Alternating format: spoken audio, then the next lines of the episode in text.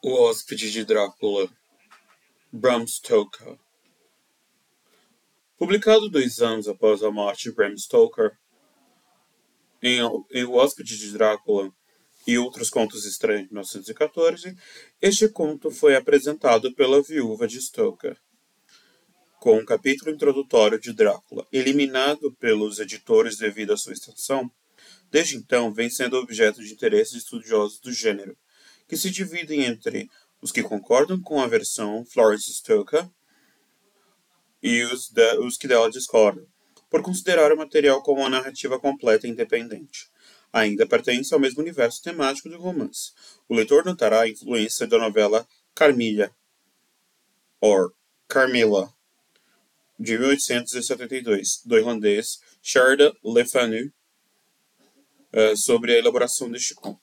Prefácio poucos meses antes da inconsolável morte do meu, do meu marido, eu diria, é, quando ele pairava a sombra da morte, era sua intenção publicar três coletâneas de contos, e o presente volume é uma delas. A lista original, a lista original de histórias deste livro, acrescentei o episódio de Drácula. Até agora inédito, inicialmente este episódio foi retirado devido à extensão do livro pode interessar muitos leitores que a obra é considerada a mais importante do meu marido, que o meu marido escreveu. As outras histórias foram publicadas em periódicos ingleses e americanos. É, caso meu marido tivesse vivido mais tempo, talvez desejasse revisar a obra que se originou, principalmente nos primeiros anos de sua vida árdua. Uh, mas desde o, destino incumbiu-me de editá-la.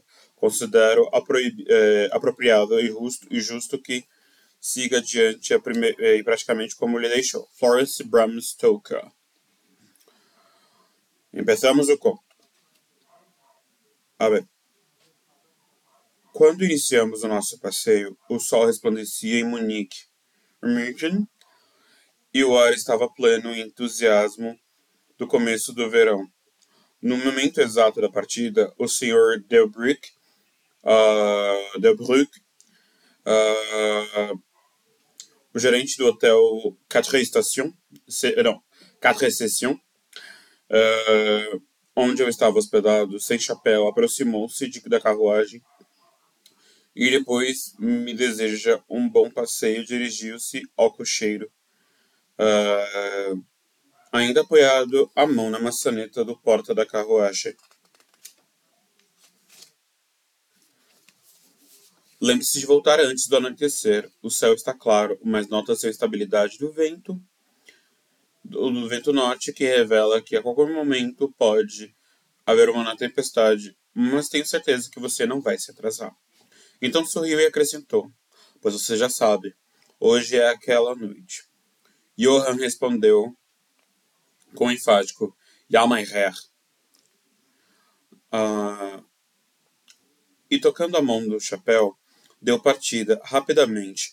Assim nos afastamos da cidade. Perguntei-lhe, depois que sinalizar que parasse, que lhe sinalizar que parasse, diga-me, Johan, que noite, que noite é essa de hoje? Ele fez o sinal da cruz e ao mesmo tempo é que respondeu laconicamente: Walpurgisnacht. Walpur, Wal, Walpurgisnacht. Em alemão, sim, meu senhor, né? Ja, mein Herr. E Walpurgisnacht é a noite de Walpurgis, 30 de abril. Quando o folclore germânico escandinavo, as bruxas se reúnem para adorar o demo. A, a data correspondente àquela que os celtas germânicos germânicos celebravam as, festa, os festivais de fertilidade. Em seguida, puxou o relógio em um instrumento alemão, um instrumento alemão de, de uh, grande e antiquado, do tamanho de um nabo, e olhou com as sobrancelhas franzidas e um é, uma impaciente sacudida nos ombros. Percebi que era seu jeito de protestar respeitosamente contra o atraso desnecessário. E de novo recostei-me no assento, fazendo simples gestos para que prosseguisse. Partiu depressa, como se quisera, compensar o tempo perdido. De quando em quando, os cavalos pareciam erguer as cabeças e farejar o ar. Respeito, é, suspeitosamente, é, farejar o ar, respeitosamente. Dessas ocasiões, eu olhava ao redor. Alarmado, o caminho era deserto, pois estávamos atravessando um tipo de planalto expostos ao vento. À, à medida em que avançávamos em uma estrada que talvez fosse pouco usada e que parecia mergulhar num vale pequeno e sinuoso. Era então convi é, convidativa que, mesmo correndo o risco de irritar Johann, pedi que ele parasse, que parasse, e que quando deteve a carru e quando ele deteve a carruagem, disse-lhe que gostaria de percorrer é, aquela estrada. Deu todo tipo de desculpas e se benzeu com frequência enquanto falava. De certo modo, essa atitude aguçou a minha curiosidade, portanto fiz-lhe várias perguntas. Respondeu com evasivas e olhou para o relógio repetidamente em um sinal de protesto. Afinal, eu disse: Bem, Johann, eu quero seguir por este caminho. Não posso exigir que você me acompanhe. Venha se quiser, mas diga-me por que você não quer ir, e é tudo o que eu lhe peço. Como resposta, pareceu se jogar para fora da cabine. Tal foi a rapidez com que chegou ao solo. Em seguida, estendeu as mãos como sinal de apelo, implorando que eu não fosse. Havia suficiente inglês misturado ao alemão para que eu percebesse sentido da sua palavra. Parecia que ele estava sempre a ponto de me fazer uma revelação, cuja ideia é, cuja ideia em si evidentemente assustava, mas cada vez ele tinha dizia quanto se benzia. Walpurgisnacht. Agora meu alemão tá bom. Tentei argumentar, mas era difícil discutir com um homem cujo idioma eu não dominava. De certo era que levava uma vantagem, pois, embora no início falasse um tipo de inglês rude e falho, sempre se agitava e passava, uh, passava a língua materna, e todas as vezes que acontecia, olhava para o relógio. Neste momento, os cavalos ficaram impacientes e farejaram o ar. Diante disso, empalideceu-se e, ao redor, assustado, de repente, uh, deu um salto à frente, segurou os animais pelas rédeas uh, e levou-os cerca de seis metros adiante. Seguiu, seguiu e perguntei por que fizera aquilo. Como suposta, resposta, rebenzeu-se e indicou o local onde saímos. Puxou a carruagem na direção de outra estrada. Uh, apontando uma cruz, eu disse primeiro em, alem... disse primeiro em alemão, depois em inglês. Enterrado, ele se matou. Lembrei-me do antigo costume de enterrar suicidas nas encruzilhadas. Ah, entendo, um suicida. Que interessante. Mas nem de longe podia imaginar porque os cavalos é... Lembrei-me do antigo costume de suicidas nas encruzilhadas. Ah, entendo, um suicida. Que interessante. Mas nem de longe podia imaginar por que, que os cavalos estavam assustados. E quando, enquanto, enquanto conversávamos, ouvimos um tipo de som que era um misto de uivo e latido. Vinha de longe.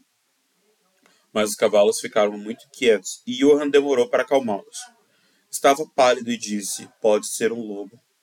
Mas não há lobos por aqui agora. Não, disse eu duvidando. Faz tempo que os lobos não se aproximam da cidade, não faz? Muito e muito tempo, respondeu. Na, primeira na primavera e no verão, como, mas com a neve, não faz muito tempo que os lobos estão aqui.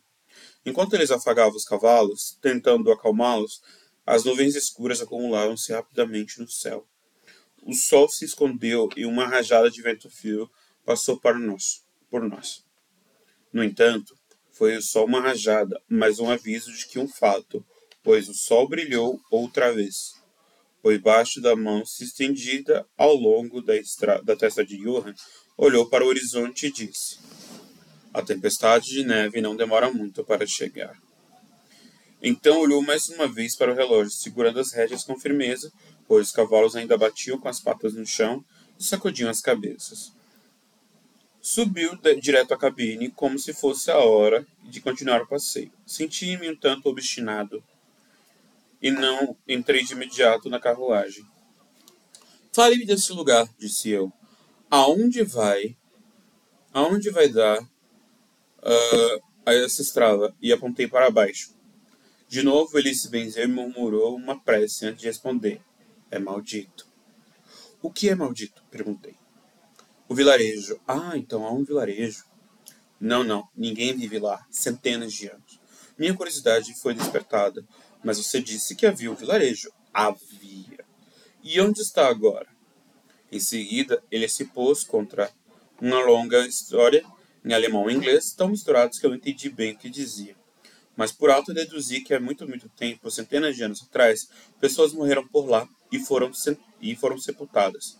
Então, ouviram-se os ruídos por baixo da terra, os, túmulo, os túmulos foram abertos, homens e mulheres encontrados com a pele rosada, cheia de vida e as bocas vermelhas de sangue. Então, essa pressa de salvar as próprias vidas, sim,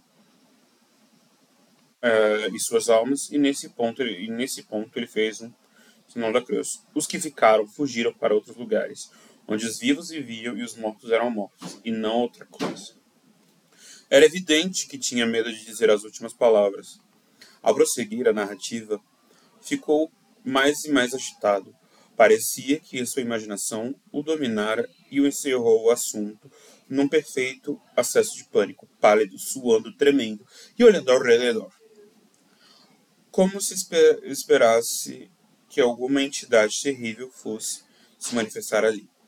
Sob a luz do sol e o campo aberto, desesperado, gritou Walpurgisnacht e apontou a carruagem para que eu entrasse. Diante disso, todo o meu sangue inglês aflorou e, dando um passo atrás, falei: Você está com medo, Johan. É, você está com medo. Pode voltar. Voltarei sozinho. A caminhada me, vai me fazer bem. A porta da carruagem estava aberta. Peguei o, do meu assento o meu bastão de carvalho para caminhadas e onde eu levo sempre comigo as excursões de férias. E fechei a porta indicando München ou Munique e disse: Volte, Johann. Walpurgisnacht não tem nada a ver com os ingleses. Os cavalos agora estavam mais inquietos do que nunca e Johann tentava controlá-los enquanto me implorava que não cometesse tal imprudência. Tive pena do pobre sujeito que demonstrava sinceridade, mas ao mesmo tempo não pude deixar de rir. Não conseguia mais falar em inglês, de tanta ansiedade, esqueci, de tanta ansiedade, ansiedade, esquecera-se de a única maneira de fazer entender seria falando a minha língua.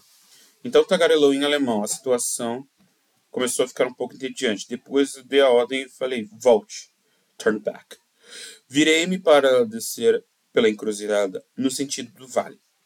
Com um gesto aflito, Johann guiou os cavalos na direção de Munique. Apoiei-me o bastão, o bastão e observei-o por certo é, e seguiu devagar pela estrada. Em seguida surgiu do topo do morro um homem alto, magro. Eu não conseguia ver muito. Eu não conseguia ver muito bem aquela distância. Quando o homem se aproximou dos cavalos, estes começaram a saltar e dar coices. Em seguida, relinchar.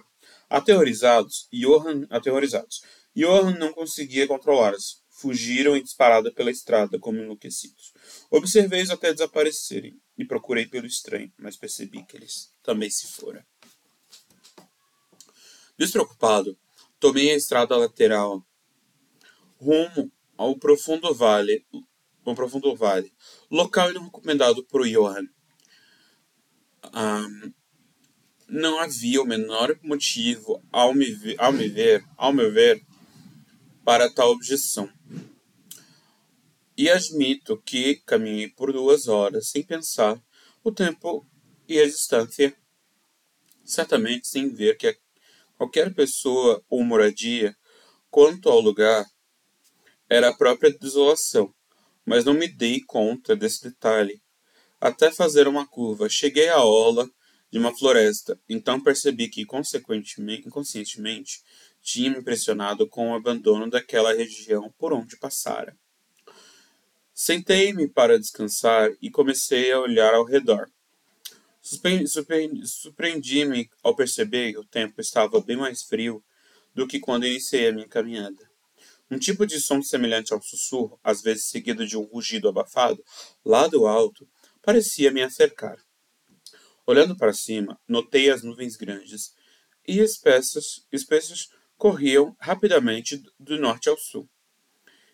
E a grande altura eram indícios da tempestade que se aproximava de alguma camada atmosférica. Senti um pouco de frio e, concluindo que devia ao fato de ter me sentado após caminhar, retomei a jornada. O terreno por onde eu passava agora era muito mais pitoresco. Não havia é, que surpreendesse o olhar, mas no todo se observava uma beleza cativante. Pouco me preocupei com o passar do tempo e fui somente o crepúsculo se fez notar, que comecei a pensar como encontraria o caminho de volta. A claridade do dia se fora, o ar tinha esfriado o deslocamento das nuvens no alto do céu, agora mais definido. Faziam-se acompanhar um tipo de chiado distante, através do que parecia chegar, intermitente, aquele grito misterioso. Condutor que, é, que o condutor dissera ser um lobo. Hesitei por, algumas, por alguns instantes. Eu dissera que visitaria o vilarejo abandonado. Então, prossegui. Logo cheguei a um trecho amplo e descoberto, todo cercado por morros. As encostas eram forradas de árvores que se espalhavam até a planície, salpicando em grupos os declives mais suaves e as depressões. Segui com os olhos a estrada sinuosa e vi que traçava uma curva perto dos grupos das árvores mais densos, e atrás deles se perdia. Mentras observava, ou seja, enquanto observava, o ar esfriou subitamente e a neve começou a cair. Pensei nos quilômetros e quilômetros de campo deserto por onde passara, e então me apressei procurar um abrigo do bosque à frente. Cada vez mais escuro ficava o céu e cada vez mais rápida e pesada caía a neve, até que o terreno ao meu redor tornou-se um tapete branco e cintilante cujas extremidades se perdiam em neblina e uma incerteza. Este ponto da estrada era precário, e quando e quando plana, os limites não eram definidos, quanto nas depressões. Aos poucos percebi que tinha me desviado, pois os meus pés afundavam no capim e no musgo. Então o vento se intensificou, intensificou e soprando cada vez mais forte, eu tive um ímpeto de correr à sua frente. O ar congelou e comecei a sofrer devido ao frio. Apesar de me manter em movimento, a neve agora caía tão espessa, tão espessa, circundando, circundando-me com velozes redemoinhos, e que eu mal conseguia manter os olhos abertos.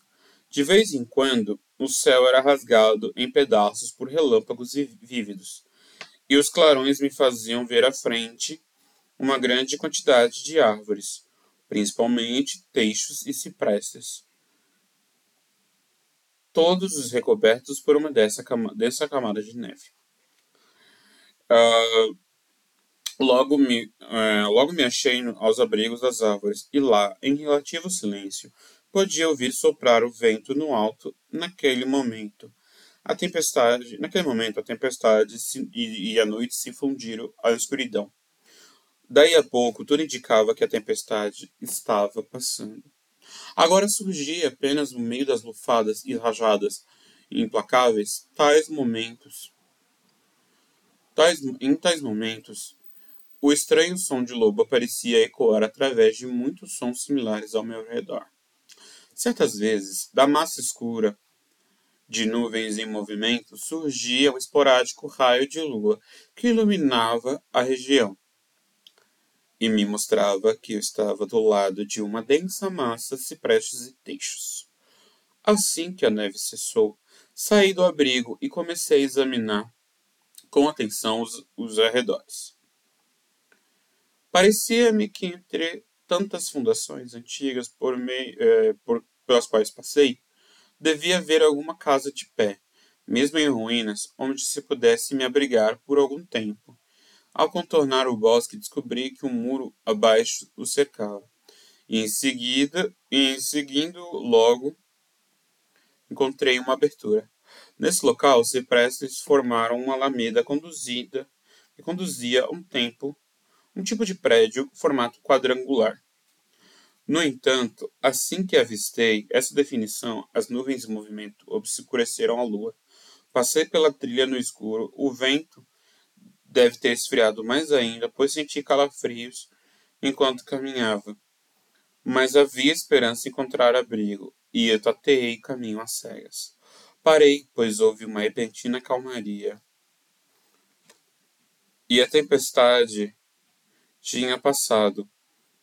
E talvez, para combinar com o silêncio da natureza, meu coração parecia parar de bater. Mas isso foi apenas momentâneo, porque a lua subitamente surgiu através das nuvens, mostrando, que eu estava num cemitério.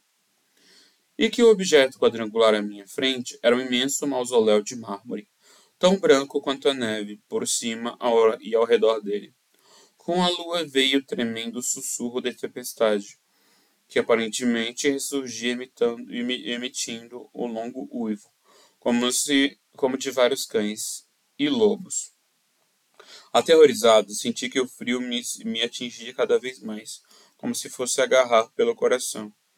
Então, enquanto o luar inundava o túmulo de mármore, a tempestade deu mais sinais que, eu, que se renovaria, como voltasse a percorrer seu caminho. Impelido por uma forma de fascínio, me aproximei-me do sepulcro e para examiná-lo e saber por que estaria isolado dos lugares desses. Caminhei ao redor e logo estava escrito em alemão sobre o tal sobre tal portal dórico. Condessa Dolligen de Grasse. Um, um, na, estri, na Estíria buscou e encontrou a morte. 1801. No alto da sepultura, aparentemente fincada no mármore, pois a estrutura era composta de imensos blocos de pedra, havia uma grande lança e haste de ferro. Quando me dirigi pela parte de trás, ouvi o seguinte gravado em grandes caracteres russos: Os mortos viajam depressa. Isso é interessante, gente. Para quê? Interessante porque está escrito alguma coisa em russo. Privet. Uh, tudo era estranho e sinistro. Fiquei atordoado e senti como se fosse desmanhar. Desejei pela primeira vez ter seguido o conselho de Johan. Foi quando ele me escolheu, me ocorreu uma ideia, que surgiu de modo misterioso e me causou um terrível impacto. Era esta noite de Valpurgis. A noite de Valpurgis, Valpurgis é, quando, de acordo com a crença de milhões de pessoas, o diabo estava à sua volta, à solta. Quando os túmulos eram abertos, os mortos saíam para caminhar. Quando tudo de maléfico, seja a terra ou do ar ou da água, se, se refestelava, era este lugar específico que o cocheiro evitara. Este era o vilarejo, vilarejo desabitado há séculos, esse local onde jazia assassinos. Era este lugar que eu estava, onde eu estava sozinho, desamparado, tremendo de frio numa mortalha de neve. É, diante de mais uma tempestade e bravia, de, é, bravia informa, informação. Precisei, em toda a minha filosofia, toda a religião, que me ensinara toda a coragem, para não sucumbir num acesso de pavor, num acesso de pavor. E então um verdadeiro tornado atingiu-me. O solo estremeceu como se por ele e milhares de cavalos passassem a galope.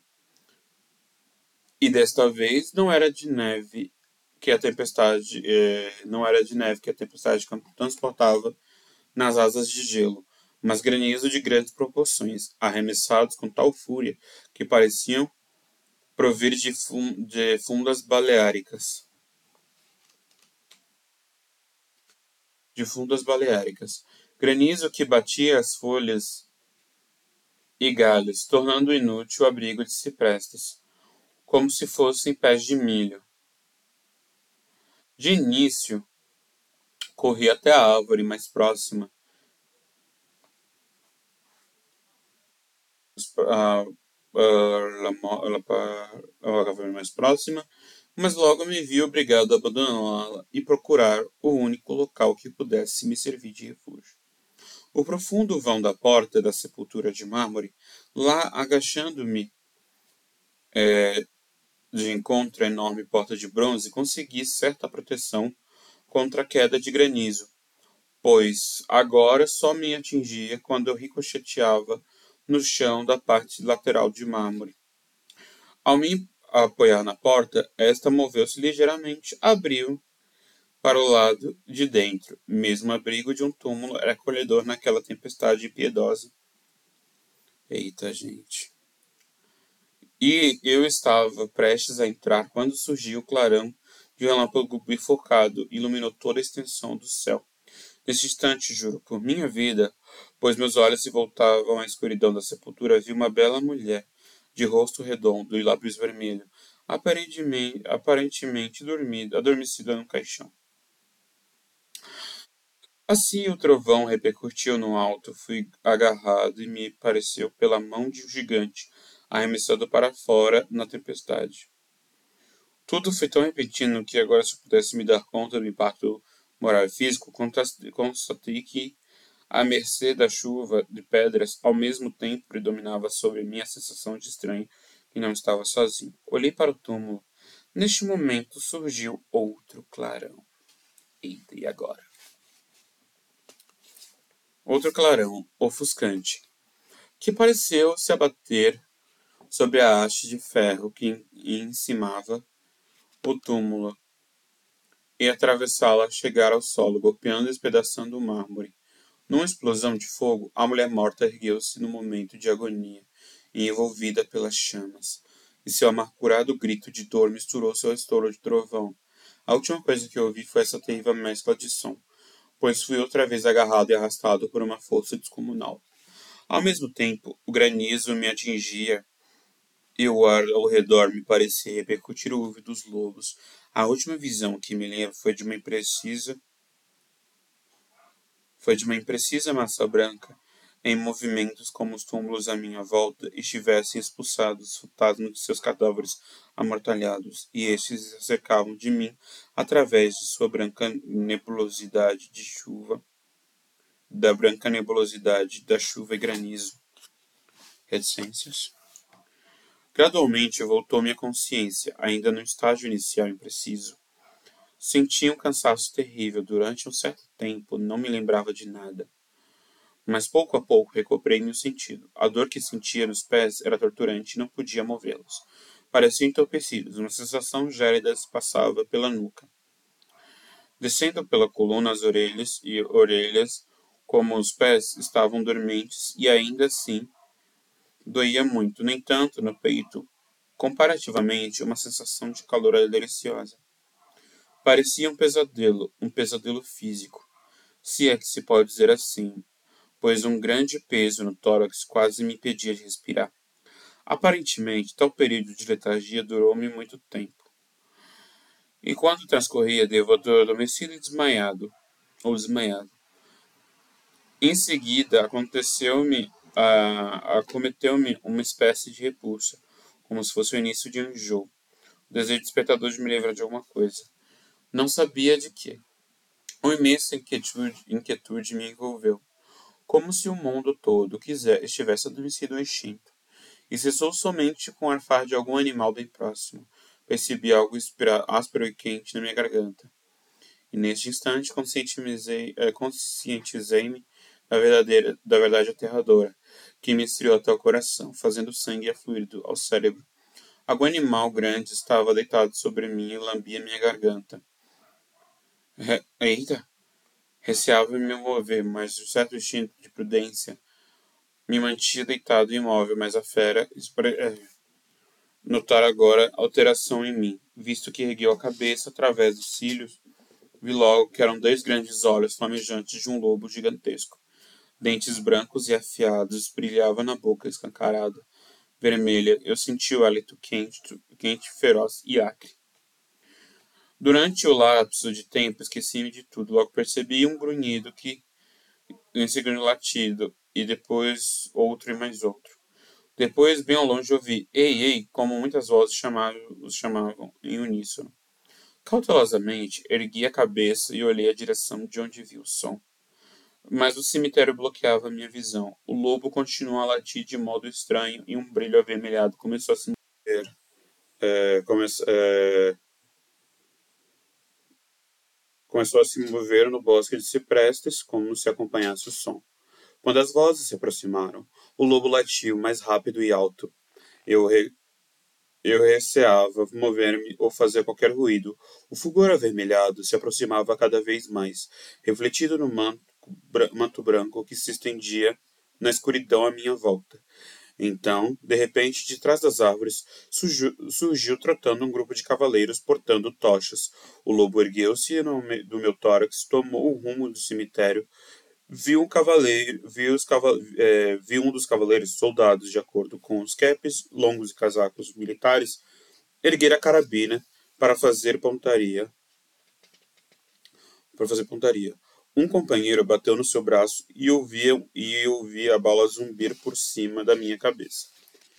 Evidentemente, é, confundiu meu corpo com o do lobo.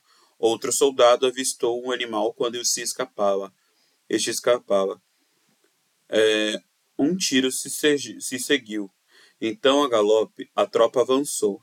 Alguns na minha direção, outros seguindo o lobo, que desapareceu no meio dos cipresses recobertos de neve. À medida que se aproximava, tentei me mexer, mas não tinha forças. Embora pudesse ver e ouvir tudo à minha volta, Dois ou três soldados pularam dos cavalos e se ajoelharam ao meu lado. Um deles ergueu minha cabeça e pôs a mão sobre meu coração. Boas notícias, camaradas, gritou. O coração está batendo. Em seguida, um pouco de brandy foi derramado na minha boca. Revigorou-me e eu pude abrir os olhos e ver que, o que estava ao redor. Luzes e sombras moviam-se entre as árvores e ouvi homens chamarem uns aos outros. Reuniam-se assustados, preferindo preferiam exclamações. As luzes brilhavam quando demais saíam do cemitério, alvoroçados, como se estivessem possessos. Quando os primeiros se aproximaram de nós, os que estavam à minha volta perguntaram ansiosamente: Então, encontraram-no? A resposta foi rápida. Não, não. Vimos rápido, rápido. Vamos rápido, rápido. Isso não é um lugar para ficar, muito menos uma noite dessas. O que era? foi a pergunta, em diversos tons de voz. A resposta foi diversificada e imprecisa, como se os homens se sentissem motivados a falar algum impulso comum, ainda que reprimidos por um medo comum que os impedia de revelar os pensamentos. Era, era, com certeza, balbuciou um deles, que tinha perdido um bom senso por um instante. Um lobo, mas não era um lobo, disse outro, estremecendo. Não adianta tentar matá-lo sem a bala benta, observou o terceiro de modo mais natural. É o que dá sair numa noite dessas. Bem que merecemos os mil magos, exclamou o quarto soldado. Tinha sangue no mármore rachado, disse o outro. Depois de, de uma pausa, não foi o raio que fez aquilo. E quanto a ele, está salvo? Olhem a garganta. Vejam, camaradas. O lobo ficou deitado sobre ele, mantendo-o aquecido. O oficial olhou para minha garganta e respondeu: Ele está bem, a pele não foi perfurada. O que significa tudo isso? Jamais teríamos encontrado se não fosse o latido do lobo. O que aconteceu com o lobo? perguntou o homem que segurava minha cabeça, que parecia menos amedrontado do grupo, pois suas mãos estavam firmes sem tremor. Na sua manga havia uma divisa oficial de subalterno. Ah, voltou, voltou para sua morada respondeu o homem de rosto longo e pálido, e de fato estremecia de pavor ao olhar ao redor. É, ao olhar ao redor. Há muitos de sobra por aí, onde ele possa deitar. Vamos, camaradas, vamos depressa. Melhor deixarmos este lugar maldito. O oficial ergueu-se, ergueu-me até que eu me sentasse. Ao mesmo tempo deu uma ordem. Então vários homens colocaram-me sobre o cavalo. Saltou sobre a cela atrás de mim ele segurou-me nos braços e deu o comando para avançar, quando as costas, dando costas aos cipresses, cavalgando rapidamente em formação. E, até então, minha língua se recusava a funcionar por força de uma circunstância permaneci em silêncio. Devo ter adormecido, depois me dei conta. Mais tarde, de estar de pé apoiado por dois soldados, um de cada lado. Já amanhecia, e ao norte o risco vermelho solar, como uma trilha de sangue, refletia-se na imensidão da neve. O oficial dizia aos demais que não comentassem sobre o que tinha visto, exceto que encontraram o inglês vigiado por um grande cão. Cão, aquilo não era um cão. Observei, interveio o homem que tinha demonstrado tanto medo. Sei muito bem que eu reconhecia um lobo. O jovem oficial respondeu calmamente. Eu disse cão. Cão, repetiu o outro ironicamente. Cão, repetiu o outro ironicamente. Era evidente que a sua coragem surgia com o sol e apontando para mim disse: Veja a garganta dele. Um cão faria isso, chefe? Por instinto ergui a mão à garganta e, quando toquei, gritei de dor. Os homens se acercaram e alguns que estavam montados se declinaram, se inclinaram para ver. E mais uma vez ouvi a voz tranquila do jovem oficial. Um cão, foi o que eu disse. Se quer outra coisa me for mencionada, hão de rir de nós. Em seguida, me posicionaram sobre o cavalo, atrás de um dos soldados cavalgamos. É, em seguida, profissional de cavalo até as outras e cavalgamos ao, até chegar aos subúrbios de Munique. Ali encontramos uma carruagem, na qual eu fui colocado, e seguiu até Quatre Saisons, quatro estações em francês. O jovem oficial ao meu lado, enquanto é, o jovem oficial ao meu lado enquanto o outro soldado seguia o cavalo e os demais regressavam do quartel. Quando chegamos, o senhor Delbric desceu de tão depressa os degraus para ver o meu encontro, para ver o meu encontro, que tornou-se evidente que estivera nos observando dentro do hotel. Apreensivo, levou-me para as duas com as duas mãos, pelas duas mãos até entrarmos. O oficial cumprimentou-me já se virava para sair quando percebi o seu propósito e insisti que ele viesse aos meus aposentos. Tomamos um cálice de vinho. Tomamos um cálice de vinho. Agradeci a ele e os bravos companheiros por terem me salvado. Limitou-se a responder para ele fora que fora uma satisfação. O Sr. Delbruck é, tinha, desde o início tomadas providências para que o grupo de resgate fosse recompensado. Diante da expressão ambígua, o gerente do hotel sorriu, enquanto o oficial alegando que cumpriu as obrigações e retirou-se. Mas, Sr. Delbruck, indaguei, como é que os soldados saíram à minha procura? Ele ergueu os ombros em um sinal de depreciação, eh, de depreciação por seu feito. Foi sorte minha que o comandante do regimento em que servi autorizou-me eh, requisitar voluntários. Mas como o senhor sabia que eu estava perdido? Perguntei.